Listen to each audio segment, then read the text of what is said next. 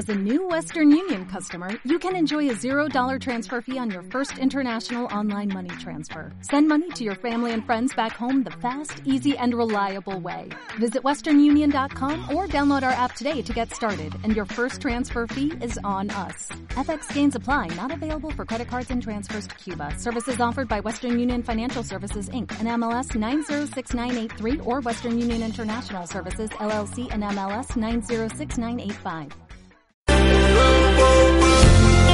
בואי בשלום, עטרת בעלה, גם ברינה. Te damos la cordial bienvenida a tu programa Palabras de Vida Eterna. En esta ocasión vamos a estudiar la carta a los hebreos. סגולה, בואי בשלום,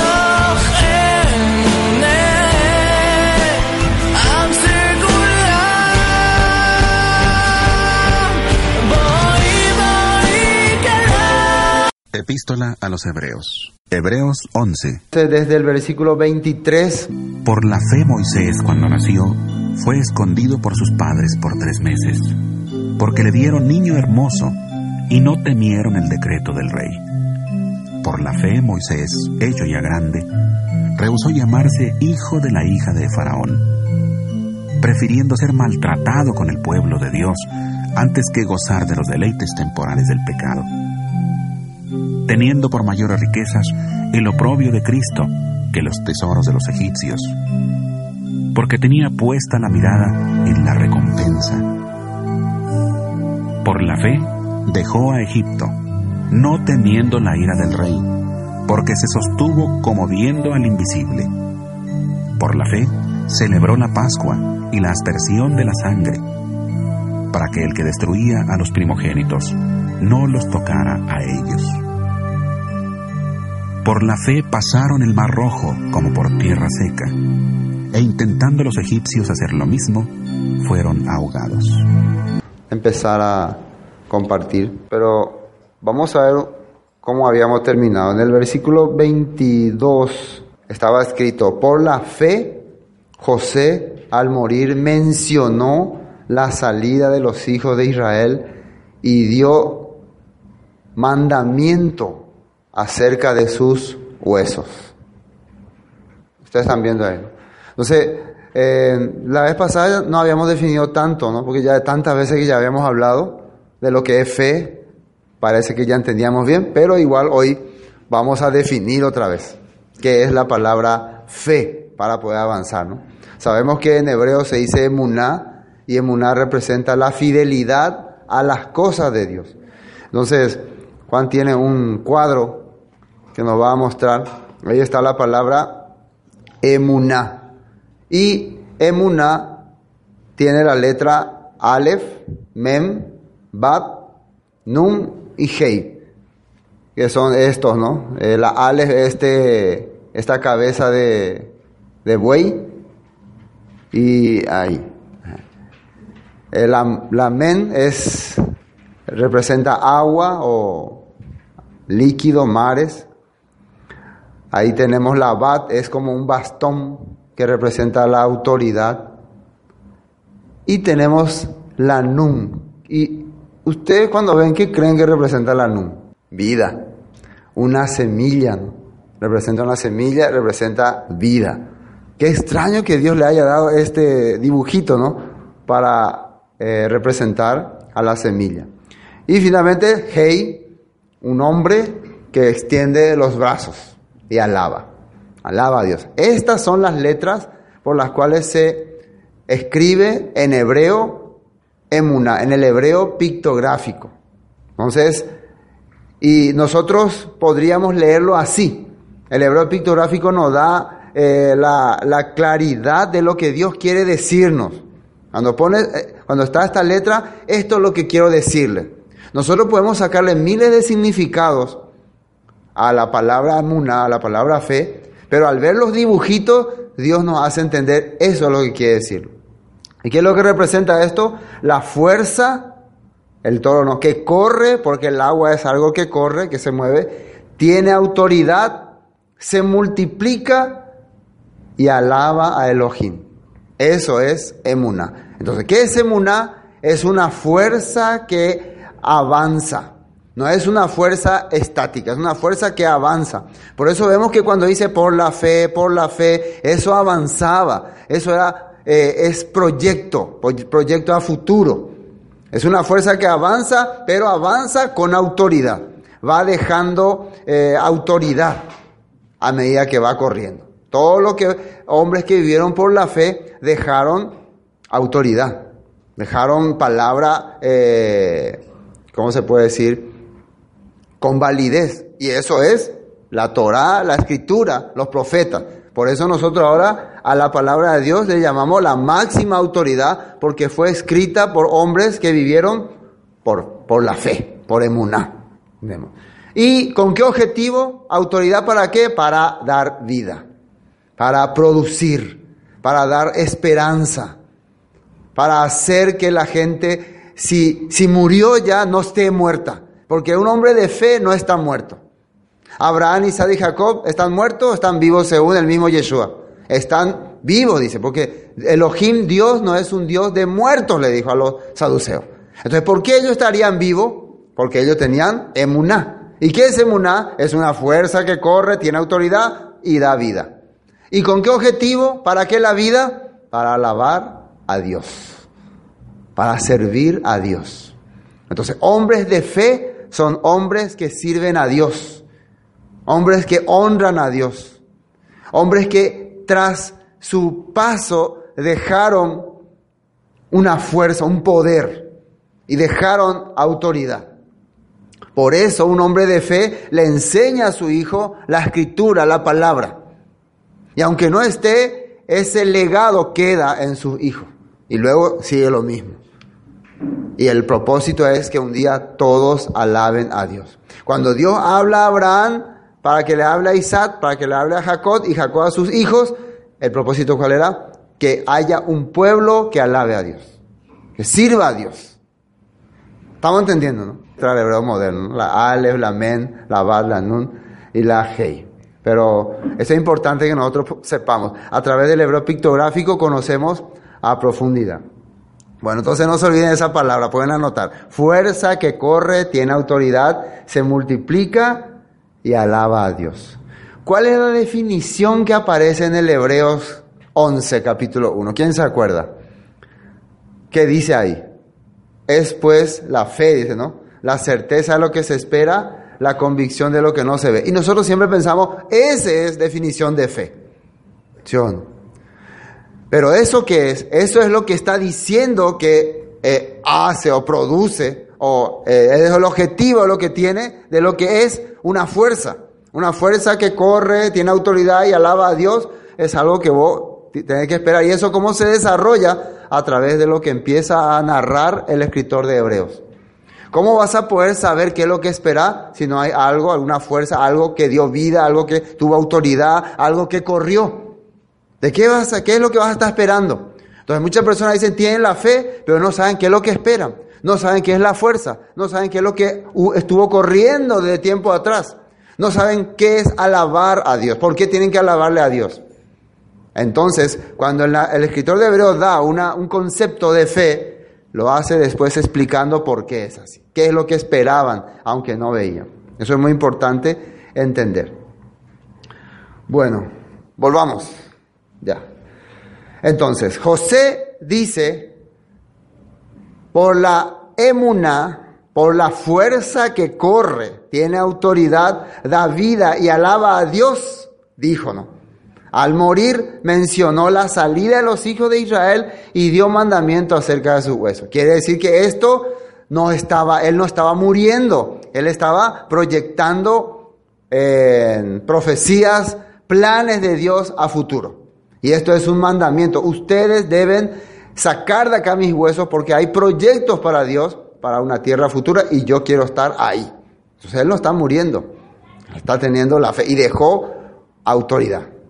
dejó vida, sus huesos. Bueno, 23. Por la fe Moisés, cuando nació, fue escondido por sus padres por tres meses, porque le vieron niño hermoso y no temieron el decreto del rey. Y es fácil decir, ah, la mamá de Moisés y su papá tenían la fe. Y su fe era que, demasiado lindo de nuestro hijo. Si era un niño feo, le dejábamos que le mate Faraón. Pero demasiado lindo es, y por eso le queremos saber. ¿Quién padre ve a su niño como feo? ¿Por qué, porque nosotros pensamos que lo que hizo que tengan fe es que era muy lindo el niño? Eso hizo que tengan fe. Puede ser que pensemos así, ¿no? ¿Qué quiere decir que le vieron niño hermoso? Primero dice que por la fe vieron niño hermoso. Vamos a definir entonces primero qué es la fe. Ya creo que ya sabemos. ¿no? Quiere decir que ellos tenían un plan de Dios. Creo quiere decir que ellos recibieron una promesa en sus corazones. Quiere decir que ellos vieron a Moisés liberando a su pueblo.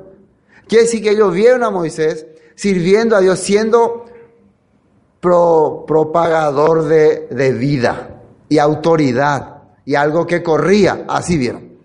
Y eso no es fácil. Solamente si tener la fe, la fidelidad a las cosas de Dios, la fidelidad a los planes de Dios, poder ver eso. Entonces cuando ellos vieron eso, este niño no puede ser entregado, porque el faraón mandaba a todas las madres entreguen a sus niños, entreguen.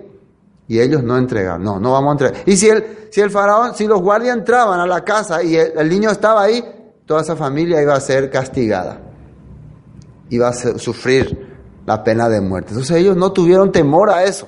¿Por qué? A ver quién puede responder. Y fácil, güey, pastor, porque tenía la fe. Pero ¿qué es la fe? Así, tengo la fe. No, vieron algo. Vieron algo que mucha gente que entregó su hijo no vio. Ellos vieron algo. Vieron, este va a ser el hombre que Dios va a usar, el niño que Dios va a usar para sus planes, para sus proyectos. Y para ver esto tenían que haber venido desde la antigüedad, desde Abraham, Isaac y Jacob. Tenían que tener todas estas promesas en su corazón. Hasta la promesa de quién tenían que tener en su corazón. ¿Cuál fue el último versículo que leímos? José. Hasta esa promesa.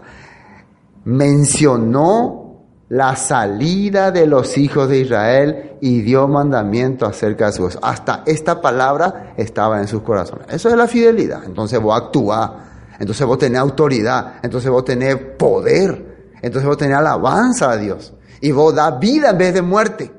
Vemos nosotros que esto ocurrió aquí. Bueno, vamos a ver qué ocurrió para leer en ese tiempo, qué había ocurrido, porque tenemos que mirar la Biblia. Eh, Éxodo capítulo 1. Éxodo capítulo 1, desde el versículo 18. Ustedes cuando empiezan a leer Éxodo van a entender lo que ocurrió ahí. El, el pueblo crecía, se aumentaba y los egipcios, el faraón empezó a ver que hay problemas acá porque ellos son más que nosotros. Un día se pueden rebelar contra nosotros. Entonces decidió oprimirle, castigarles. Pero igual el pueblo se hacía más fuerte. Ahí fue cuando se, se, ya se le esclavizó a los israelitas. Al principio ellos entraron como ciudadanos con José. Pero después, pasando el tiempo, ellos se multiplicaron en pueblo grande, entonces el faraón decidió esclavizarlos, maltratarlos. Y dio un mandamiento a las parteras de las hebreas que cuando nazca niño le mate.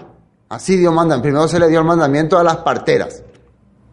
Pero dice la Biblia que las parteras eh, no obedecieron porque tenían temor de Dios. Y acá dice el versículo 18, Éxodo 1.18, y el rey de Egipto hizo llamar a las parteras y les dijo, ¿por qué habéis hecho esto, que habéis preservado la vida a los niños? Y las parteras respondieron a Faraón, porque las mujeres hebreas no son como las egipcias, pues son robustas y dan a luz antes que las parteras venga a ellas. Esto no era mentira. La mujer hebrea era fuerte. Y no solo eh, por su característica, sino hay, una, hay un, una cosa que hace que sea fuerte la mujer hebrea, que era su estilo de vida, su manera en que ellos vivían. Y cómo- si queremos saber cómo ellos vivían, tenemos que leer todos los mandamientos. Cómo eh, se comportaban, cómo se cuidaban cuando, cuando estaban embarazadas, que todas sus, todos esos cuidados que ellos tenían. Entre las hebreas no había personas con enfermedades, no había personas con discapacidad, porque ellos se alimentaban bien y sabían muy bien también cómo estar en pareja. De eso se trata. Entonces eran fuertes, eran sanas, pero las egipcias no. Los egipcios eran diferentes. Ellos no respetaban normas que Dios estableció, porque ellos pensaban que tenían eh, inteligencia. Muchas veces los que parece que tienen inteligencia son los más perdidos. ¿no? Esa es una de las razones ya. El versículo 20 dice, y Dios hizo bien a las parteras y el pueblo se multiplicó y se fortaleció en gran manera. Y por haber las parteras temido a Dios, Él prosperó sus familias. Eso es muy importante que estas personas, por haber tenido temor a Dios, ¿qué hizo Dios? Prosperó su familia. Es muy importante para nosotros entender. El tener temor a Dios hace que nosotros no, no acatemos eh, orden corruptas, orden del mundo, y hagamos lo que Dios quiere y Dios prospera nuestra vida. Así está escrito aquí. ¿o no? Solamente el que tiene temor a Dios. El que no tiene temor a Dios va a obedecer todo lo que el mundo dice y va a vivir siempre así. Bueno, el capítulo 2, capítulo 2, versículo 1. Fíjense lo que dice ahí. Un varón de la familia de Leví fue y tomó por mujer a, a una hija de Leví, la que concibió y dio a luz un hijo, y viéndole que era hermoso, le tuvo escondido tres meses. Pero no pudiendo ocultarle más tiempo, tomó, y acá fíjense muy bien, fíjense qué es ver a tu hijo hermoso. No es solamente qué lindo es mi hijo, no. Vieron eh, profecías en él y aplican cosas del pasado. Cosas que Dios usó en el pasado, aplican. Fíjense lo que dice. Pero no pudiendo ocultarle más tiempo, tomó una arquilla de juncos y la calafateó con asfalto y brea y colocó en ella al niño y lo puso en un carrizal a la orilla del río. Cualquiera diría, pero ¿dónde hay juicio por ahí? Le puso en una canasta y dice que le cubrió con brea. Metió ahí, tapó y tiró al río. ¿A qué le recuerda esto? Al arca de Noé. ¿Qué ocurrió en aquel tiempo? Dios habló a Noé que iba a enjuiciar este mundo, que este mundo estaba corrompido. Pero a él le dijo que le iba a salvar. Le dijo, hazte un arca. Tenés que tener la fe para hacer eso. Nosotros vimos que por la fe Noé hizo el arca. También Pedro dice que por esa fe condenó al mundo, dice. Porque aceptó la voluntad de Dios, el mundo no, entonces el mundo quedó condenado. Preparó el arca. Vamos a Génesis capítulo 6. Génesis capítulo 6, versículo 9. Estas son las generaciones de Noé, su, su descendencia. Noé, varón, sadik, justo. ¿Qué quiere decir justo? Aplica y vive conforme a las ordenanzas de Dios. Eso es justo. Era perfecto. ¿Qué quiere decir perfecto? Maduro, entendido, comprendía los planes de Dios. En sus generaciones, con Dios caminó Noé. ¿Qué quiere decir caminó con él? Hacía y andaba conforme a sus reglas, a sus estatutos. Por eso cuando Noé escuchaba la voz de Dios, prácticamente era fácil entenderlo, su plan. No era complicado, porque él andaba con él. Entonces estaba preparado para este eh, negocio, no, para esta misión, se puede decir, para esta misión. Vamos a trasladar eso a los padres de eh, Moisés. ¿Por qué creen que ellos están haciendo esto también? ¿Por qué ellos no temen el decreto del rey? ¿Por qué ellos le guardaron a su hijo tres meses? ¿Por qué ellos hicieron una arquilla y la calafatearon por el rey y dejaron el río? ¿Por qué? Porque ellos también caminaban y andaban conforme a lo que Dios establece. Entonces para ellos hacer estas cosas no es descabellante, ¿no? Sino es parte de un plan. Eso es lo que ellos vieron. Eso es lo hermoso. Eso es hermosura para Dios. Ver que el plan de Dios está en este niño. Entiendan. El plan de Dios está en este niño. Qué hermosura. Nosotros también eso tenemos que empezar a ver, ¿no? En nuestros hijos. El plan de Dios. ¿Qué Dios quiere con ellos? ¿Qué Dios quiere hacer con, con estas personas? Y ahí vamos a verle hermoso. Bueno, están entendiendo este punto, ¿no? Eh, versículo 14. Versículo 14 dice, Hazte un arca de madera de gofer, harás aposentos en el arca y la calafatearás con brea por dentro y por fuera. Lo mismo hizo la mamá de Moisés. Entonces podemos saber que la mamá de Moisés ya tenía, en ese tiempo ellos no tenían la Torah, ellos tenían información de padre a hijo, padre a hijo, padre a hijo. Entonces se nota que era una familia que estaba viviendo conforme a la palabra de Dios. Por eso Dios escoge esa familia. No es simplemente, "Ah, a ver, a ver, a ver, voy a tirar, a ver, ahí cayó. No. Igual todas las personas que fueron elegidas para algo como Sam- eh, Ana, ¿no? La mamá de Samuel, también porque estaba clamando a Dios. Estaba pidiendo a Dios. También María. También María. También Daniel. También Cornelio. Cada persona que recibió una manifestación de fe es porque estaba esperando y estaba pendiente de las cosas de Dios. También nosotros vamos a escuchar la voz de Yeshua, el sonido del shofar y los ángeles van a venir y nos van a llevar. ¿Por qué? Porque le estamos esperando. ¿Sí o no? Amén. Porque estamos esperando, estamos investigando, averiguando, no estamos ahí metiéndonos con el mundo. Estamos realmente pendientes de sus cosas. Entonces Él también cuando venga va a encontrar que nosotros somos gente entendida en la materia. Y cuando hagamos las cosas no va a ser descabellado porque nosotros estamos entendiendo lo que estamos haciendo. Pero el mundo va a pensar, ¿qué están haciendo esta gente? Y ya perdieron su juicio. Bueno, volvamos a eh, Hebreos. Estamos entendiendo el poder de la fe, el poder de la emuná, de la fuerza que corre, eh, tiene autoridad, eh, da vida y alaba a Dios. Fíjense que gracias a esa fe Noé salvó a su familia. Noé continuó su genealogía en la tierra. Noé era una persona que alababa a Dios y su familia también. Igual ocurre con la gente de Moisés.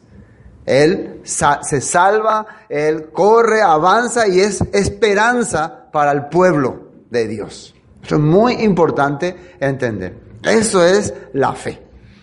Versículo 24. Por la fe Moisés, hecho ya grande, rehusó llamarse hijo de la hija de Faraón. Ahora Moisés ya crece y empieza a entender el plan de Dios en su vida.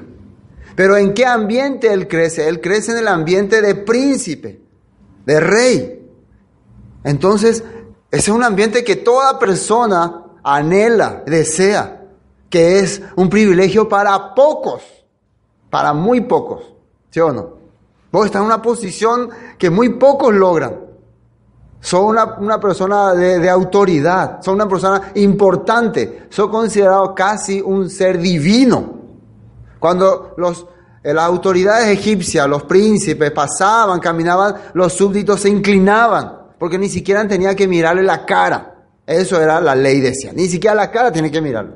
Ya le cortaban la cabeza, porque ellos son dioses. Pero Moisés dice por la emuná.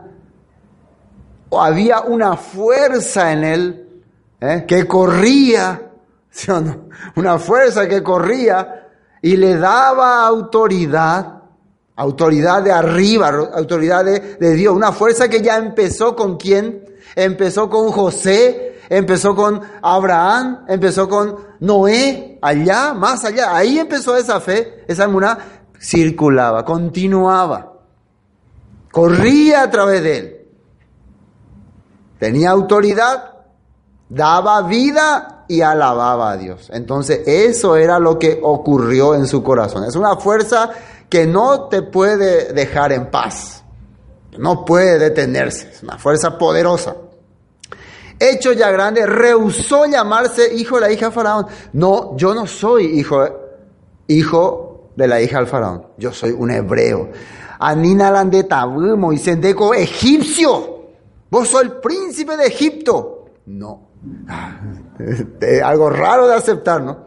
Que alguien diga eso, a no ser que haya algo, una fuerza poderosa. ¿Sí o no? ¿Están entendiendo eso?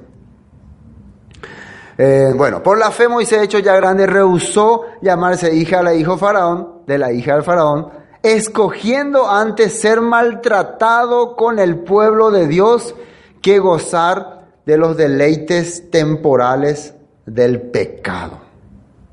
Gozar. Eligió algo que mucha gente no quiere elegir, sufrir, fracasar, ser maltratado. Nosotros cuando alguien nos habla un poquito fuerte ya reaccionamos, ya se levanta, ya... ¿Quién te cree vos para hablarme así? Somos personas que jamás vamos a permitir que nadie nos maltrate. Somos personas que queremos que quede establecido nuestra posición de príncipe. ¿Sí o no? Pero Moisés tenía la fe. El hombre de fe prefiere ser maltratado por el nombre de Dios. Que me maltraten, prefiero ser maltratado que disfrutar. Hebreos 11, 24. Y por fe Moisés, cuando ya fue hombre, no quiso llamarse hijo de la hija del faraón, prefirió ser maltratado junto con el pueblo de Dios a gozar por un tiempo los placeres del, del pecado. Por un tiempo. ¿Qué quiere decir? Moisés entendió, esto es temporal. ¿Se dan cuenta que Moisés estaba viendo algo más profundo? Hay algo más importante que esto que ahora observamos. Y, él, eh, y, y, muchas veces eso, eso que viene tiene un costo, tiene un precio. Y es, ah, en este momento, es el estar con mi pueblo, aunque ellos están siendo maltratados, que estar allá.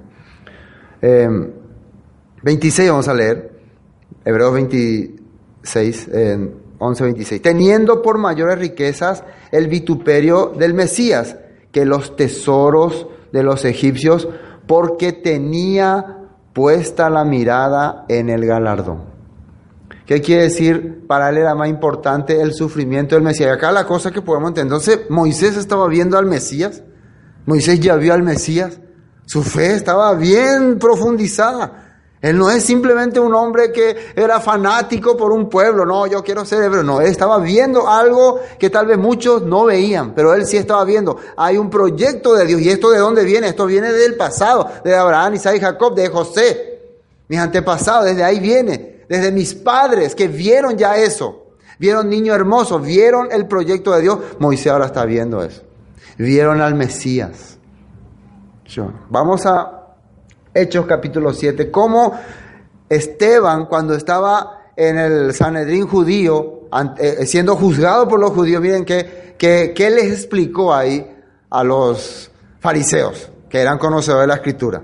Para que vean ustedes que qué es el tema que vos tenés que eh, explicar cuando está en un debate. ¿De qué tenés que hablar? ¿Cuál es el tema que tenés que tocar? Si son creyentes en Yeshua. Para explicar sobre Yeshua, ¿de qué tenés que hablar? Fíjense lo que Esteban mencionó. Eh, Hechos 7, 17. Dice, pero cuando se acercaba el tiempo de la promesa que Dios había jurado a Abraham, el pueblo creció y se multiplicó en Egipto. Fíjense, cuando se acercaba el tiempo de la promesa, ¿qué promesa? ¿Promesa a quién? A Abraham. ¿Qué, qué promesa se le, va, se le habrá hecho a Abraham? Ya vimos la, la vez pasada. Promesa de una tierra bendita de bendecir a las naciones a través de su simiente. Cuando se acercaba ese tiempo, dice, el tiempo en que su pueblo tiene que salir, porque Dios le dijo a Abraham que su pueblo iba a vivir 400 años en esclavitud, pero de que después iban a salir de ahí y que él iba a castigar a ese pueblo. Se acercaba ese tiempo. Le está diciendo Esteban. Se multiplicó en Egipto hasta que se levantaron en Egipto otro rey que no conocía a José. Este rey, usando de astucia con nuestro pueblo, maltrató a nuestros padres a fin de que expusiesen a la muerte a sus niños para que no se propagasen. ¿Qué usó este rey? Astucia. ¿De dónde le recuerda esa palabra? Astucia. ¿Dónde? ¿Dónde se acuerdan? La serpiente era astuto. ¿Qué quería hacer la serpiente? Quería interrumpir el plan de Dios.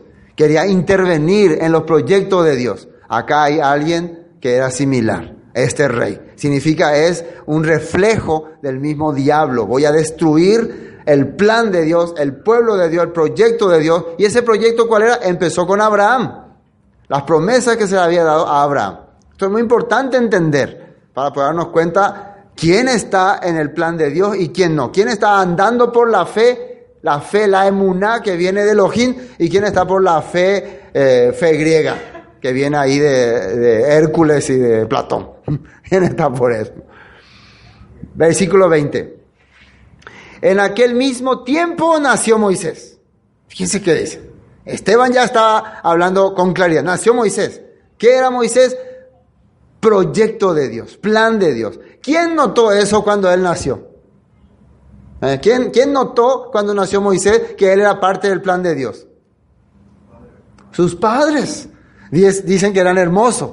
Era hermoso porque vieron el plan de Dios en ese niño. Este niño es proyecto de Dios, hay plan de Dios para libertar, para cumplir la voluntad de Dios. Y eso solamente ve una persona que tiene una vista de fe. En aquel mismo tiempo nació Moisés y fue agradable a Dios y fue criado tres meses en casa de su padre. Pero siendo expuesto a la muerte, la hija de Faraón le recogió y le crió como a hijo suyo y fue enseñado Moisés en toda la sabiduría de los egipcios y era poderoso en sus palabras y obras. Fue preparado. El que haya sido llevado a Egipto no fue que la reina o la hija del rey misericordiosamente le salvó. ¿Plan de quién era? Plan de Dios. La arquilla, plan de Dios. La fe de sus padres, plan de Dios. El que la hija del faraón le cría en Egipto con sabiduría de Egipto, con lenguaje de Egipto, con estrategia militar, con manera de supervivencia, eso fue el plan de Dios para que él guíe después a su pueblo. Quiere decir que Dios prepara a la persona para dirigir. Eso es importante entender.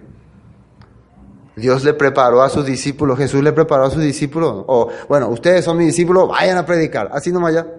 No. A pesar de los tres años y medio que ellos estuvieron con Jesús, con Yeshua, ellos tuvieron que ser preparados a través del Espíritu. Mucho tiempo. El Espíritu Santo les guiaba otra vez, les enseñaba otra vez, les decía otra vez, así no, así sí, así no. Dios nos prepara para hacer sus proyectos. Dios le preparó a Moisés para su plan. Entonces muchas veces utiliza el mundo, utiliza sistemas del mundo para prepararnos para su objetivo, no para el objetivo del mundo. Si nos enseñó a leer, a escribir, a hablar bien, a expresarnos, a usar tecnología, es porque tenía proyectos para sus planes. ¿Es así o no es así? Todo lo que nos, nos dio, hasta la misma salud, es porque tenía proyectos para sus planes. Por eso usamos todo lo que el sistema hay. Bueno, acá está diciendo así. Cuando hubo cumplido la edad de 40 años, le vino al corazón el visitar a sus hermanos, los hijos de Israel. Y bueno, después ya conocen la historia. Le vino a su corazón, quiero ir. ¿Eh? ¿Por qué? Porque era una fuerza, era algo que eh, nadie puede evitar. Si nosotros somos sus ovejas perdidas, pasando el tiempo, aunque hayamos sido criados en este sistema, en este mundo, cuando escuchamos el llamado, cuando entendemos el plan de Dios, nos va a venir al corazón volver hacia ahí. Y yo no pertenezco a este lugar.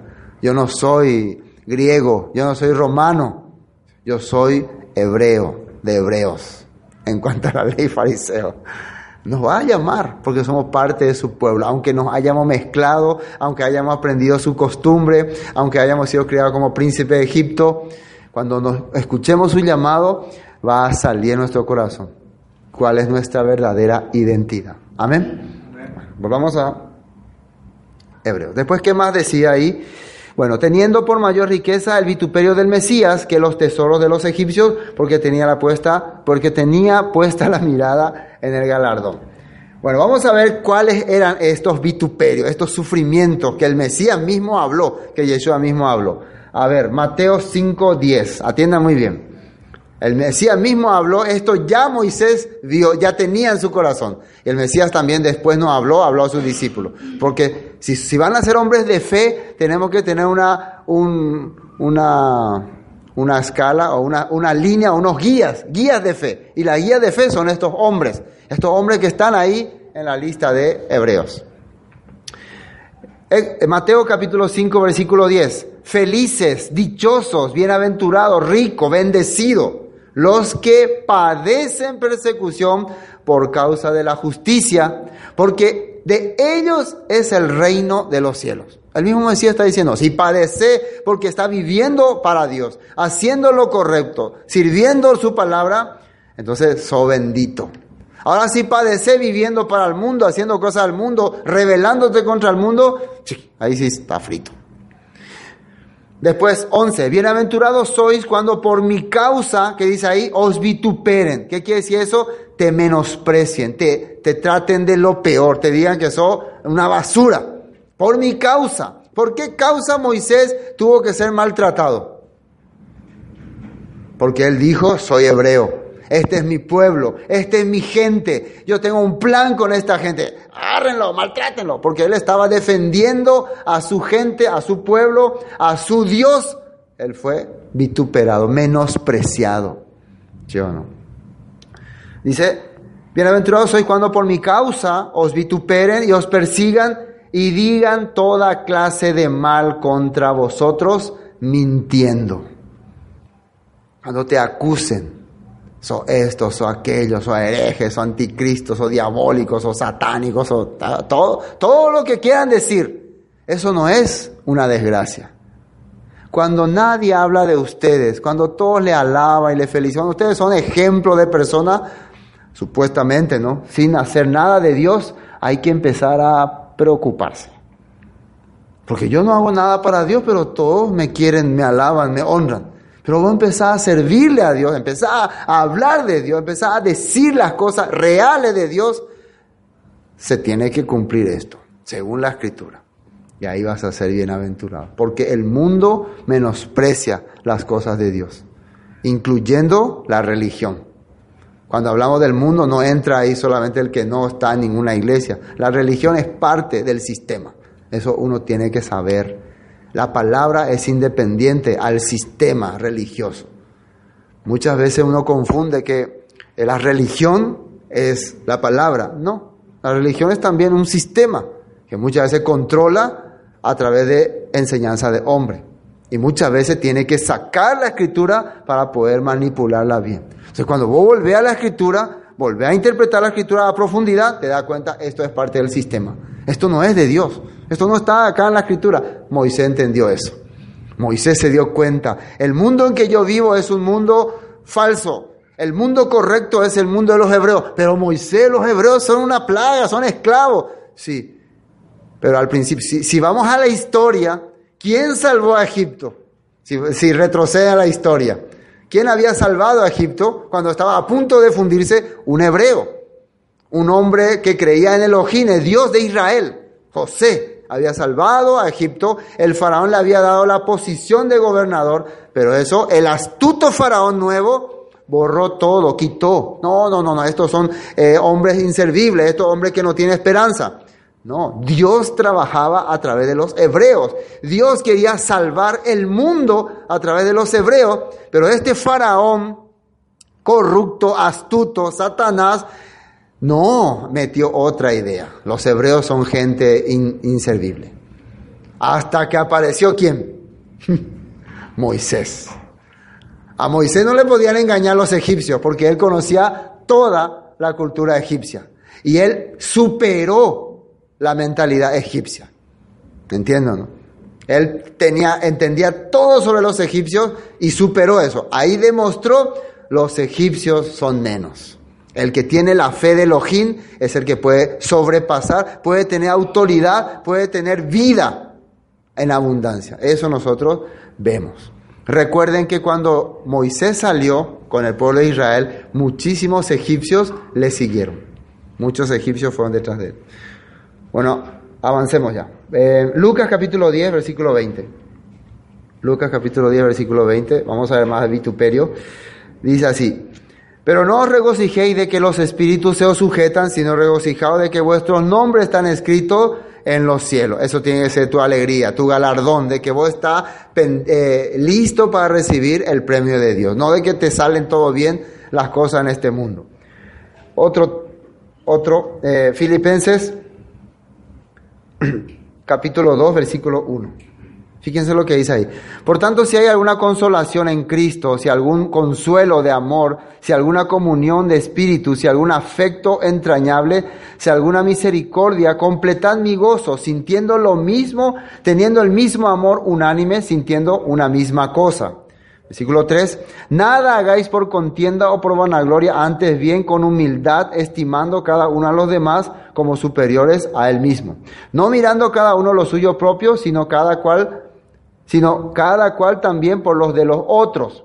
Haya pues en vosotros este sentir que hubo también en el Mesías Yeshua, el cual siendo en forma de Dios, no estimó a ser igual a Dios como cosa que aferrarse, sino que se despojó a sí mismo, tomando forma de siervo, hecho semejante a los hombres. Y estando en la condición de hombre, se humilló a sí mismo, haciéndose obediente hasta la muerte y muerte de cruz. Está hablando de qué es el vituperio del Mesías, el vituperio de Cristo. ¿Quién vio esto? ¿Quién sintió esto? Moisés.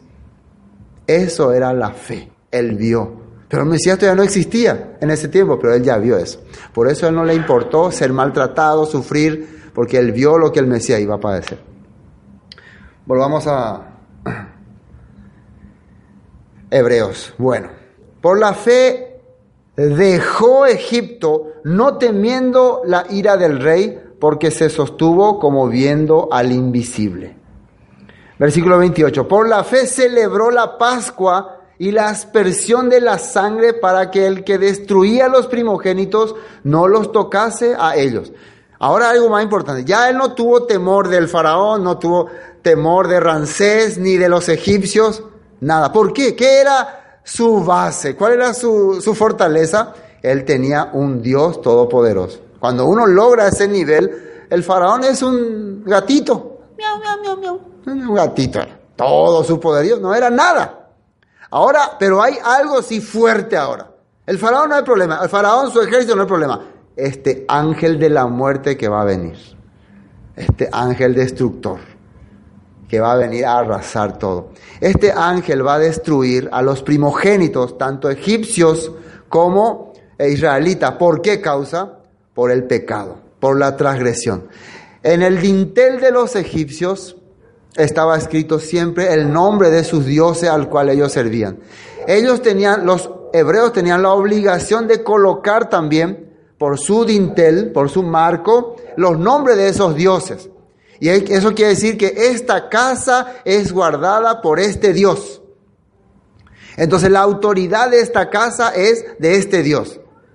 Pero Dios le hizo entender a Moisés, si él vio el vituperio del Mesías, si él sabe que el Mesías es el primogénito de toda creación, Dios le hizo ver a Moisés que la autoridad estaba en el Mesías que iba a reinar. Dios le hizo mostrar eso a Moisés.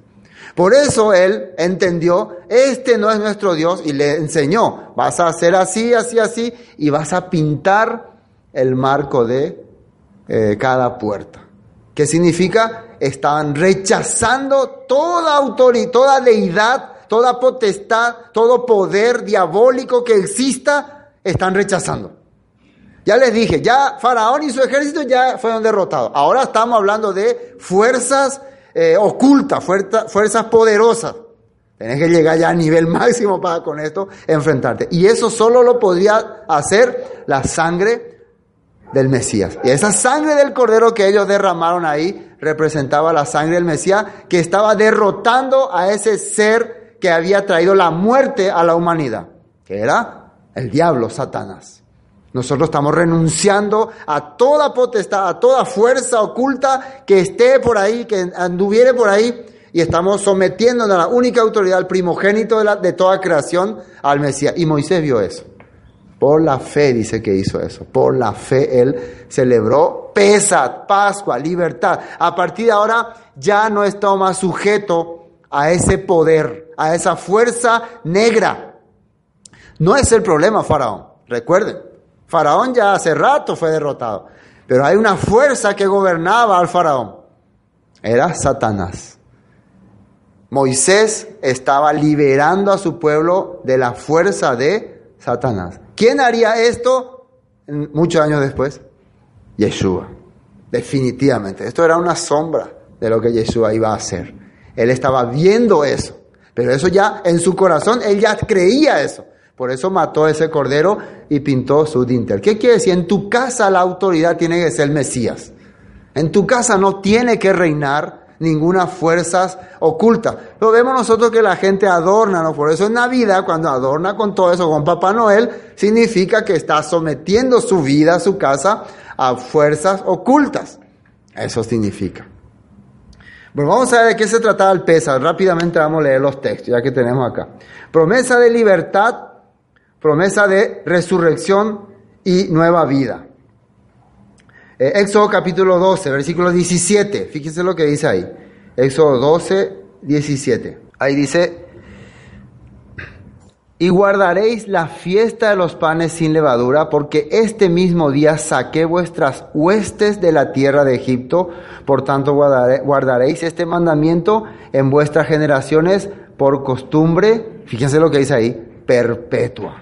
Y ya sale el mes primero, comeréis ya. Nosotros ya hablamos bastante de eso, ya entendemos. El 9 de abril vamos a celebrar esta importante fiesta. Acá dice, por vuestras generaciones, por costumbre perpetua. Así estaba escrito. El versículo 24, estoy salteando todo para poder ver. 24 dice, guardaréis esto por estatuto para vosotros y para vuestros hijos para siempre. Nunca tenés que olvidarte que fuiste libertado del poder de Satanás. Eso no tenés que olvidarte. Lo que Dios no quería que ellos salvieran, ustedes fueron libertados por la mano poderosa de su Salvador de Egipto y de esa fuerza que los dominaba y los controlaba. Eso no tienen que olvidarse nunca, para siempre.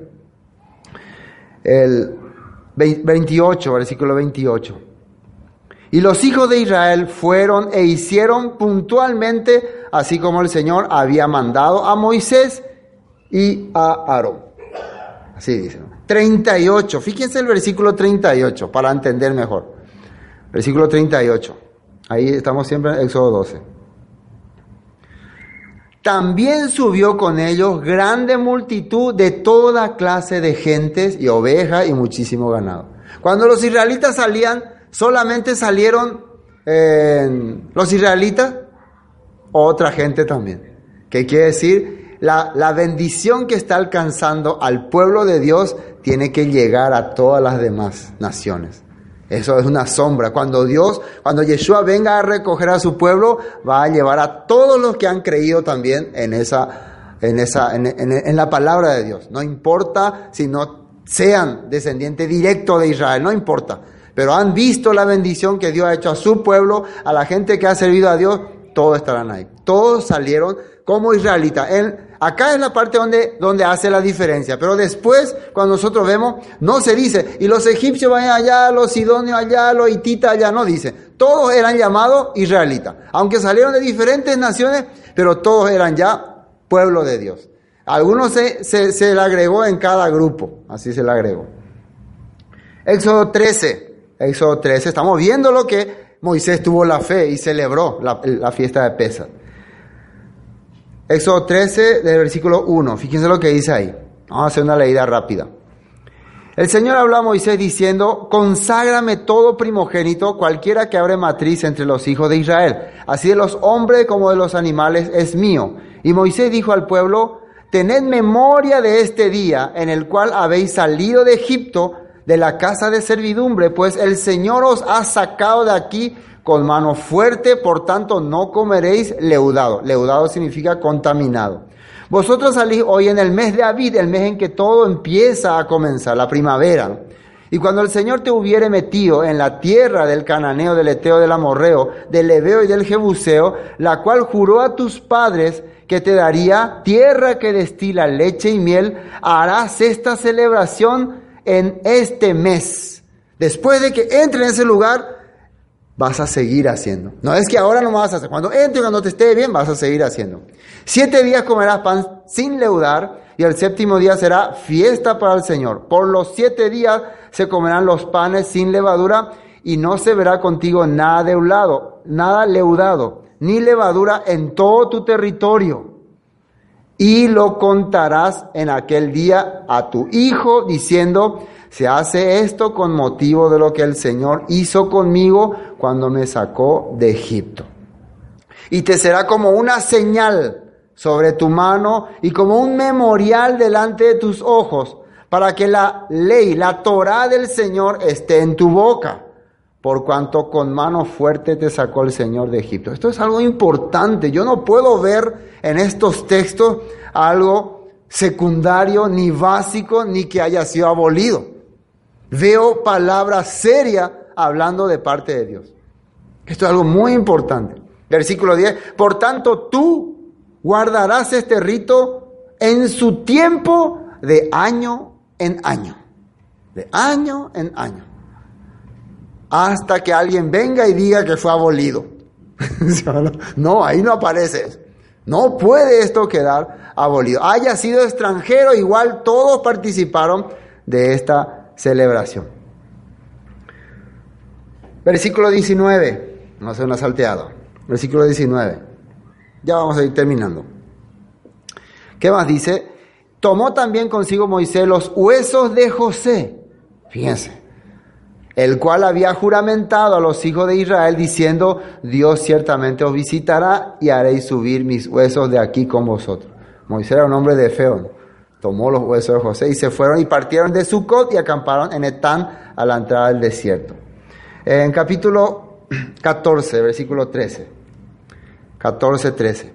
Y Moisés dijo al pueblo, no temáis, ya cuando están saliendo, Moisés le habla al pueblo, estad firmes y ved, ved la salvación que el Señor hará hoy con vosotros.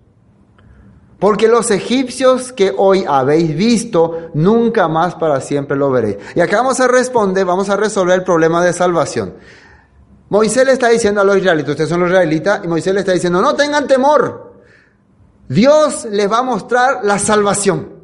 Dios le va a dar la salvación. ¿Y qué creen ustedes que iba a hacer Dios?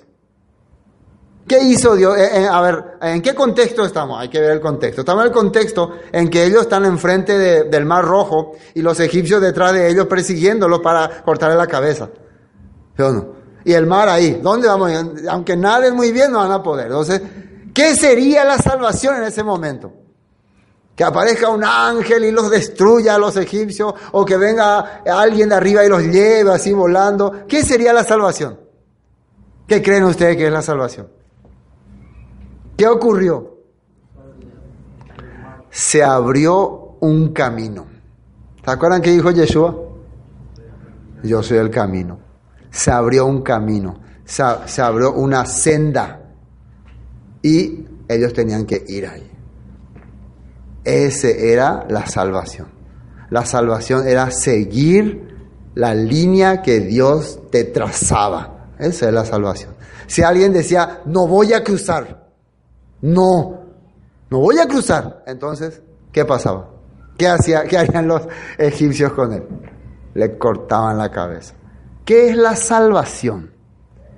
La salvación es Yeshua, es el camino, es la senda que Él nos trazó. ¿A dónde llevaba esa senda? ¿A dónde dirigía esa senda? Al monte Sinai, al, al, al lugar donde iba a recibir la Torah para poder caminar rumbo a la tierra prometida. Esa era la salvación. Nosotros hemos sido rescatados de este mundo, hemos sido eh, recuperados del sistema de Satanás para caminar en pos del Mesías rumbo a la tierra prometida en busca de la Torah. Por eso estamos aprendiendo la Torah, sus mandatos, sus instrucciones. Ah, no le carguen ustedes a los gentiles que están viniendo a Dios, decía en el concilio de Jerusalén, en Hechos 15 sino ellos van a ir aprendiendo cada Shabbat lo referente a Moisés, porque en cada Shabbat se habla de la Torah y ahí van a ir conociendo el camino que tienen que seguir. Ahora saben que Yeshua es el camino, ahora dejen que ellos sigan a Yeshua, mientras sigan a Yeshua van a conocer. No les carguen ustedes. Moisés está diciendo lo mismo, no se carguen, no se desesperen, esperen y vean el, la salvación, o sea, el camino que Dios les va a poner. Sigan eso y ustedes van a ir viendo los progresos. Amén. Bueno, ahora sí, Eh, terminemos Hebreos, ya. Creo que entendimos ya la fe de Moisés. Versículo 28, por la fe celebró la Pascua y la aspersión de la sangre para que, se des- para que el que destruía a los primogénitos no los tocase a ellos. Por la fe pasaron el mar rojo, recién estuvimos hablando de eso, como por tierra seca e intentando los egipcios hacer lo mismo, fueron ahogados. ¿Qué era la fe? Fidelidad a Dios. Fuerza que corre con autoridad, da vida y alaba a Dios. Algo les hizo a ellos avanzar. Y el agua se abre. Ese es Dios. Avanzan. ¿Para qué cruzaron el mar rojo? Para alabar a Dios. El cruce del mar rojo es un, es un símbolo del, de la sumersión, de la tevilá, del bautismo que hace una persona ante Dios. ¿Para qué uno hace el bautismo? ¿Para qué hace una, uno la tevilá? Deja su vida pasada, entrega su vida eh, pecaminosa, todo su mundo que, que estuvo, que vivió antes, y reconoce que el camino correcto es lo que ahora Dios te está presentando. Hace una confesión. ¿Se acuerdan cuando los israelitas estaban ahí, cómo estaba en su corazón? ¿Por qué no trajiste a este lugar? Así estaba. Entonces, a ustedes tienen que todavía entrar ahí y ahí tienen que dejar esa mentalidad. Cuando crucen ese lugar, cuando vean la- o el, el mar dividido frente a ustedes, van a dejar todo pensamiento. Y cuando lleguen al otro lugar, van a ser nueva criatura nacidos de nuevo. A partir de ese momento van a ser las primicias de un pueblo santo que supuestamente tenía que vivir por la fe, que vive por la fe. ¿no? Después vemos que ocurrió muchas cosas. Por eso es interesante, ¿no? En este libro de, en este capítulo de Hebreos, que hasta aquí menciona sobre los israelitas y después ya saltea allá. Versículo 30 ya habla eh, por la fe. eh, Ahí dice, cayeron los muros de Jericó. Ya salteamos todo. Porque ¿qué, qué ocurrió los 40 años siguientes? Muy poca manifestación de fe. ¿Cuándo empieza otra vez la manifestación fuerte de la fe? Cuando el, el pueblo está otra vez a punto de entrar en la tierra prometida, ya con Josué a la cabeza. Pero ese va a ser un tema para eh, próximo culto. ¿no? O sea que este capítulo 11 va a continuar otra vez, un culto más. Entonces la fe, yo le hice una definición aquí, la fe consiste en esperar la tierra prometida, tener en mente la tierra prometida, la Torah, la instrucción y la resurrección. Tres puntos claves es la fe. Tierra prometida, Torah y resurrección. ¿Para qué queremos tierra prometida? Porque ahí queremos vivir. ¿Para qué queremos Torah? La Torah es que nos hace justo, libre, independiente, fuerte. ¿Y qué necesitamos para que eso, todo, todo eso, eso sirva? Resucitar. Porque si morimos con toda esa fe, nos quedamos ahí. Con la resurrección, eso tiene poder. La tierra prometida y la Torah tiene poder cuando hay resurrección. Y Yeshua dijo que íbamos a resucitar. Esa es nuestra esperanza. Amén. Ya hasta aquí vamos a compartir.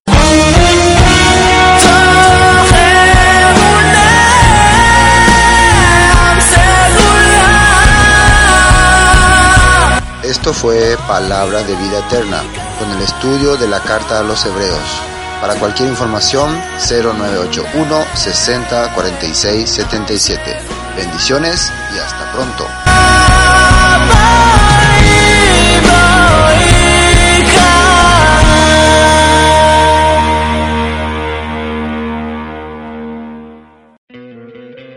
¿No te encantaría tener 100 dólares extra en tu bolsillo? Haz que un experto bilingüe de TurboTax declare tus impuestos para el 31 de marzo y obtén 100 dólares de vuelta al instante. Porque no importa cuáles hayan sido tus logros del año pasado, TurboTax hace que cuenten. Obtén 100 dólares de vuelta y tus impuestos con 100% de precisión. Solo con Intuit TurboTax. Debes declarar para el 31 de marzo. Crédito solo aplicable al costo de la presentación federal con TurboTax Full Service. Oferta sujeta a cambios o cancelación en cualquier momento.